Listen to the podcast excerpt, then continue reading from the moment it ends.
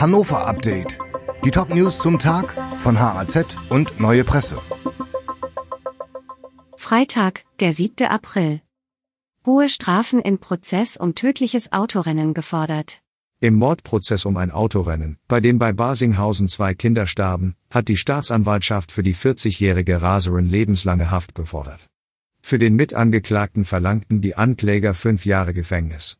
Die Verteidigung bat um eine, Zitat, milde Bestrafung. Das Urteil wird am 17. April erwartet. Hackerangriff verzögert Deutschlandticket. Das 49-Euro-Ticket, das auch Deutschlandticket genannt wird, ist beim GVH für die Region Hannover erst später, nämlich vom 1. Juni an buchbar. Wegen eines Hackerangriffs auf die Östra ist der ursprüngliche Starttermin am 1. Mai nicht haltbar. Bis zum Start bei der Östra kann das Ticket allerdings beim Verkehrsverbund Bremen-Niedersachsen bestellt werden. Feuer bei Dacharbeiten im IME-Zentrum. Dichte Rauchschwaden zogen am Donnerstagmittag über das Dach des IME-Zentrums in Hannover. Teile der Dachkonstruktion hatten bei Arbeiten Feuer gefangen. Die Feuerwehr brachte den Brand schnell unter Kontrolle. Menschen wurden nicht verletzt. Hannovers Uni stoppt Kooperation mit Konfuzius-Institut. Die Leibniz-Universität beendet ihre Zusammenarbeit mit dem Konfuzius-Institut. Die Kultureinrichtung, die mittelbar der chinesischen Regierung untersteht, konnte bisher Räume der Uni nutzen.